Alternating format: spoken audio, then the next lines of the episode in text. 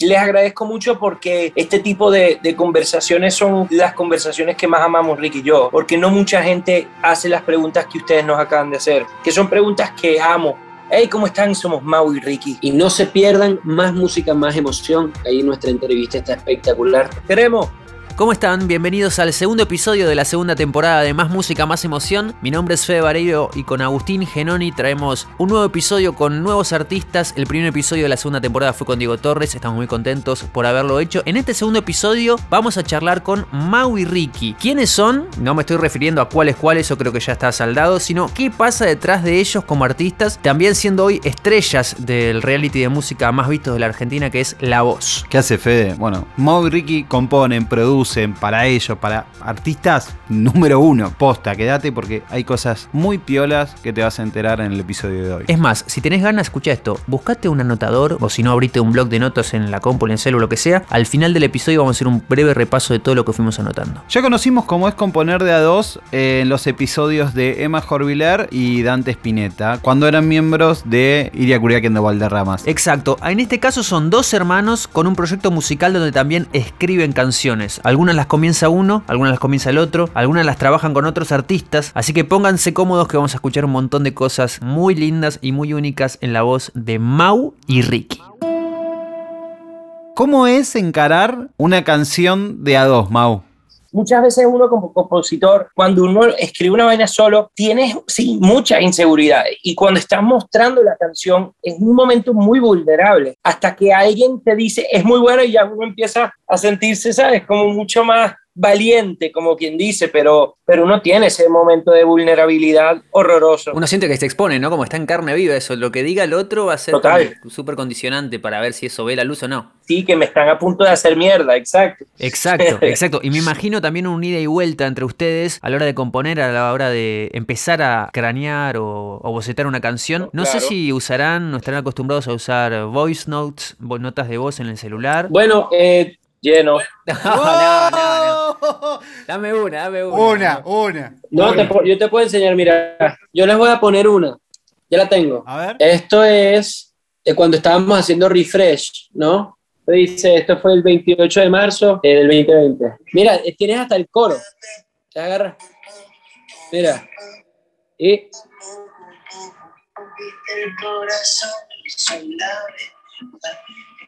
Que te vas a repetir.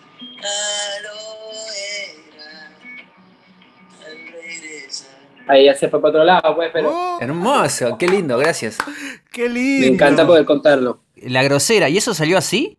Esa salió completica como a las 2 de la mañana en el, en el balcón de la casa.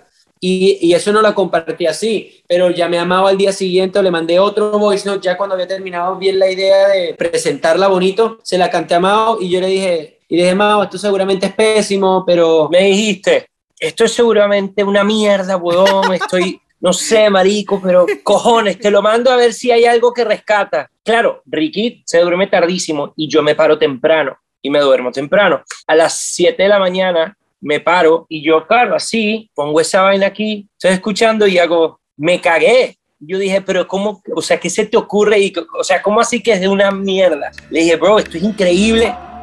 Che, un paréntesis, Aus. Eh, hablando de esto, me metí en las redes de Mau y Ricky, arroba Mau y Ricky, y el 11 de octubre del 2020, unos meses después de lo que decía Ricky recién, subieron este acústico de la grosera que era un adelanto. Hey, la cagaste, porque me rompiste el corazón y soy la verga. Juro que te vas a arrepentir, ya lo verás que voy a estar con alguien más. Guapa que le voy a poner like, le comento con un emoji y un mate, ¿te parece? Sí, es perfecto. Una onda ahí. Queda entre nosotros. Ahí está. A Mau y Ricky los conocí con Desconocidos, casualmente, con esta canción. ¿No lo vas a cantar? No. No puedo hacer abuso de ese recurso episodio tras episodio, empezar a cantar, no da porque no, no está bueno tampoco. Eh, Mi Mala, con Becky G también. Y en el video de papás que salió el año pasado. Te morí de ganas de cantar fuerte. ¡No quiero conocer a tu papá! no, no, mentira. Lo dejamos ahí. Igual todas estas canciones van a estar ahí en la playlist que le dejamos junto con el episodio. Les decía que en el video de papás, me acuerdo que me llamó la atención ver a Ricky tocando la guitarra y Mau la batería. Y cuando me puse a investigar un toque, de ahí venía la formación musical de ellos. ¿Son fierreros? O sea, ¿cómo se llevan con los instrumentos, con el hardware, por ahí, por decirlo de alguna forma? Teniendo en cuenta que tienen una formación, bueno, Ricky, guitarrista, vos Mau, batero, muy fierreros, muy fierreros. Y muy fierreros cada uno en lo suyo. Ricky con sus guitarras y sus pedales y todo eso, y yo con las baterías y con los platillos y, y, todo lo que tiene que ver con eso. Entonces, con las cosas del estudio, con las cosas de gira, todo eso, somos muy fierreros. Yo, de hecho, mis clases de guitarra cuando yo era creciendo, más que de técnica, que obviamente también eran juntarme con un profesor que los dos teníamos la misma pasión por el tono del, de la guitarra, o sea, los, el, el tono, o sea, la combinación de tal pedal con tal pedal con tal... El color. Pica, exactamente, el color. Entonces, esa era nuestra obsesión más grande. Entonces nos juntábamos todas las semanas a hablar de pedales nuevos que habíamos conseguido y tal. Entonces yo soy un coleccionista de pedales que tengo no sé cuántos y no sé cuántos que tuve que ya regalé porque conseguí los que me gustan y ya es mi combinación que es el que utilizo. Pues. El overdrive mío favorito de todos es el Tube Screamer, pero no es el Tube Screamer nuevo, es el TS10 de los 80, Perfecto. el viejo. Excelente, Ricky. A ver, dame un segundo. Escúchame, usa el Tube Screamer es un pedal que lo usa mucho John Mayer, pero está muy, muy ligado con otro músico. Si quieres anotate ahí, después al final del episodio me contás con cuál. Dale, anoto. Y vos, Mau, eh, desde el ritmo, pensándote como baterista por ahí más tradicional en tus inicios, y lo que vemos hoy en un sonido más de beat y toda esa cuestión, tal vez que nace más de una computadora, ¿cómo viviste ese, ese proceso? Si fue una transición, si fue brusco. Sí, mira, yo te digo la verdad, yo como baterista, la transición que tuve que hacer yo de ser baterista a de repente tener un patrón de batería es un tema, ¿sabes? Y es algo que para mí, para cualquier baterista, no le entra en la cabeza no poder hacer más que solamente el tum, casco, ¿sabes? Entonces, cuando yo empecé eh, a juntarme con gente como Tiny, por ejemplo, que es un productor extraordinario, me di cuenta de la belleza que yo también creciendo lo, los bateristas que más me gustaban siempre eran los que tenían el concepto de menos es más, ¿sabes? Eh, para un baterista eso es dificilísimo, pero empecé a disfrutar demasiado el arte del beat programado, porque para mí era casi como que un insulto al principio. Me empecé a dar cuenta que la computadora también es un instrumento. Y alguien como Tiny es, Tiny es un genio. Tiny es posiblemente de las personas Tiny es Messi. Tiny es Messi. Tiny es de esas personas que no solo ha trabajado mucho y ha desarrollado un talento extraordinario, sino que también es intuición y es algo que nació con eso. Hace poquito Mau y Ricky sacaron 3 de la mañana con Mora y con Yatra. Con Yatra ya tienen una relación piola, de hecho habían metido un Ya no tiene novio, tranqui. Ese tema va a la playlist también, lo voy a poner yo. Che, Fede, viste que dicen que los baños siempre tienen una buena acústica. Estaba viendo este reel que está en el perfil de ellos en Instagram, donde están cantando 3 de la mañana. Confirmo. Siempre después de las 3 de la mañana. Sé que te pero que el alcohol me controla. Si lo vas a buscar, el posteo es del 25 de junio de este año. De hecho, les voy a comentar acá, ¿eh? Buena acústica Reyes. Ahí está. Hace poco yo lo escuchaba a Ricky en una entrevista decir que hacen canciones para musicalizar los momentos de las personas, pensando que la mayoría son para bailar, para bolichear, para perrear, tirar pasos y demás. ¿Cómo es componer para este contexto de pandemia. Como que siento que de alguna forma tienen que darle un poco de, de esperanza a la gente también con las canciones. No sé cómo es eso, Mau. Li literal es eso, literal es nosotros tratando de pensar en el futuro o, o, o, pensar, mejor dicho, en qué es lo que hace falta a veces, ¿sabes? Yo creo que las mejores canciones son las que llenan un hueco, que no había eso sucediendo en ese momento y, y Ricky y yo estamos constantemente persiguiendo eso, persiguiendo el poder darle las herramientas a la gente de tener algo con el cual expresarse, porque mucha gente no sabe cómo expresarse. Entonces, esto de la música para nosotros es nuestra manera de expresarnos y es nuestra manera también de darle a otra gente esa herramienta de hacerlo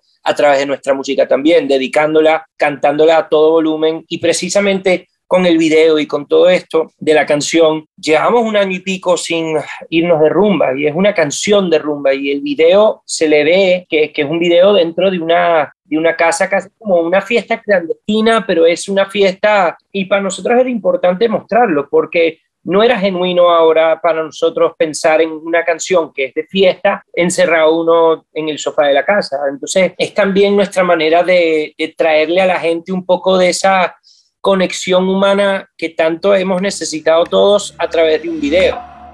Y como te contamos al principio, Mau y Ricky participan de esta temporada de La Voz, donde comparten jurado junto a Lali, La Sole y Ricardo Montaner, el papá de ellos. ¿Qué sienten que está pasando con el programa? ¿Qué sienten puntualmente que ustedes le aportan al show y qué sienten que les aporta el show a ustedes?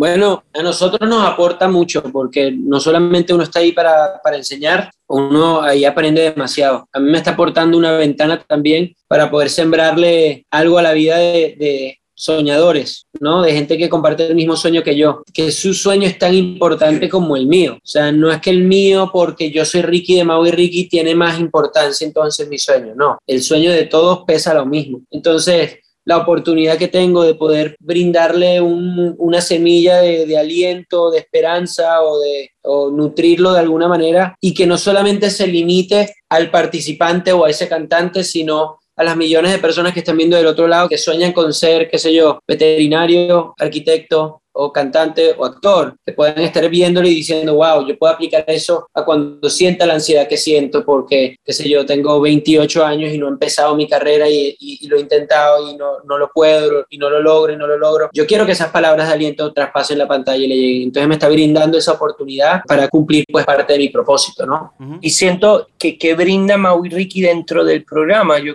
yo Mira, número uno, un poco de la mano de lo que decía Ricky, es la, habilidad de, a través de un programa que podría parecer que se trata de canto, brindar ese mensaje de, de amor y ese mensaje de cumplir los sueños y de todo eso a través de ese formato, pero también hay algo que sucede muchas veces en los shows que tienen que ver con canto y es que muchas veces por el hecho de estar cantando canciones de otros artistas, muchas veces los cantantes dentro del, del formato terminan igual de perdidos en cuanto a su identidad dentro del programa. Y siento que Ricky y yo estamos ahí un poquito para recordarles a cada una de las personas que están ahí la importancia de su identidad y más a profundidad con los que están en nuestro equipo, darles las herramientas para cuando termine el show puedan salir adelante y la gente sepa exactamente qué tipo de música hace cada uno de, los que están ahí. Ricky y yo somos bastante específicos a la hora de no solo escoger las voces que están en nuestro equipo, ya verán que somos específicos también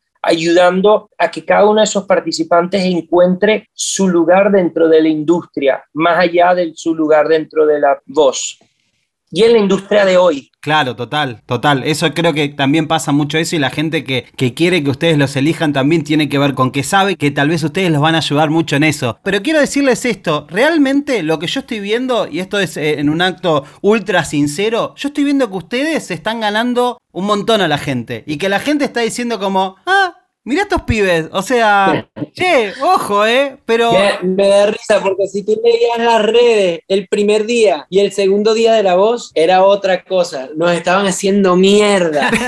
pero pará, mierda. ¿notaste que eso cambió? Y ya después empezaste a ver un cambio y de repente dices, ah, mira, pero eso, eso va a durar, tranquilo, que eso va a durar hasta que votemos a un participante que ellos querían que se quedara y que lo despedimos sin querer y ahí ya se va todo al carajo uno no puede complacer a todo el mundo, pero la verdad te digo algo, Agus, eso es hermoso lo que dices. El hecho de que tú lo digas quiere decir que otra gente percibe algo parecido y, y mm, nuestro trabajo en, esa, en ese show, nuestro trabajo, aparte de las ganas que teníamos de que la gente pues conociera más a fondo quiénes somos nosotros, porque a través de nuestra música pueden conocer qué somos nosotros como cantantes, pero es muy difícil que conozca quiénes somos como personas y para nosotros es mucho más importante que la gente nos conozca por nuestro corazón que por nuestro arte. Así que este programa nos está dando esa bendición y esa ventana a nosotros. Y creo que la gente, si les estamos cayendo bien o si les em estamos empezando a ganárnoslo, tiene que ver con el hecho de que estamos siendo nosotros y que somos buenos tipos.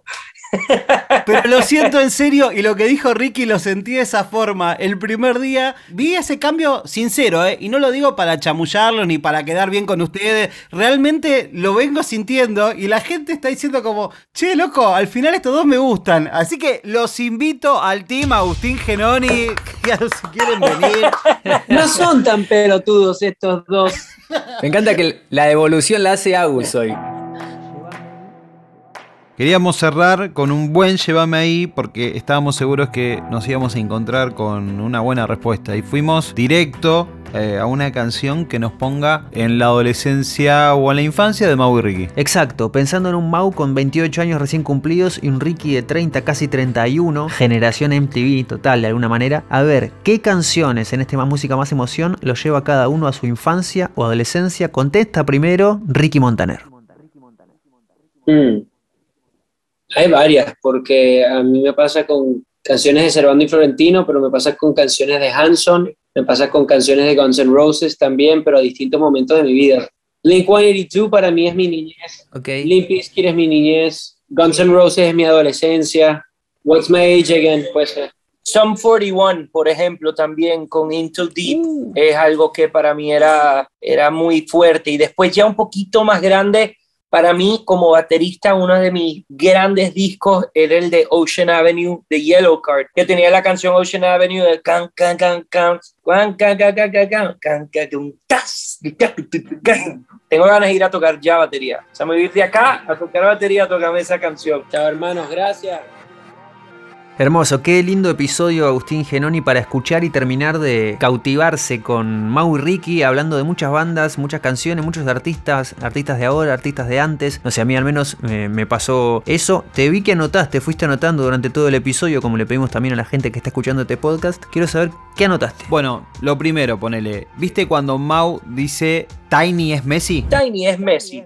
Bueno, Tiny con Bad Bunny produjo Calladita. Con Balvin, Agua. Con ellos dos, Bad Bunny y Balvin, sumando a Dualipa, no sé, más o menos. Eh, y una que a vos te va a volar la cabeza. Abusadora de Wisin y Yandel. Todo eso lo produjo este tipo que, no sé, también metió con Zetangana, Zion y Lennox. eh, es medio un Messi. Me gusta, me gusta. A ver, más anotaciones. Tiro una mía. Eh, vos al principio dijiste que compusieron para números 1, pero no dijimos qué canciones, así que acá busqué, te hago la lista. Vente pa' acá de Ricky Martin y Maluma, Sin Pijama, el tema interpretado por Oki G y Nati Natalia. Para Thalía compusieron, escribieron para Cristian Castro, escribieron para Diego Boneta. Bueno, la lista es bastante larga. Bueno, y acá te busqué eso que pediste de- del pedal que mencionó Ricky, del Top Screamer, y encontré que lo usaba mucho Steve Ray Vaughan. Estamos hablando de uno de los guitarristas más virtuosos. Me, me hace medio un flash como juntarlo con, con Ricky Montaner de otro estilo totalmente diferente, pero como en el fondo esa formación,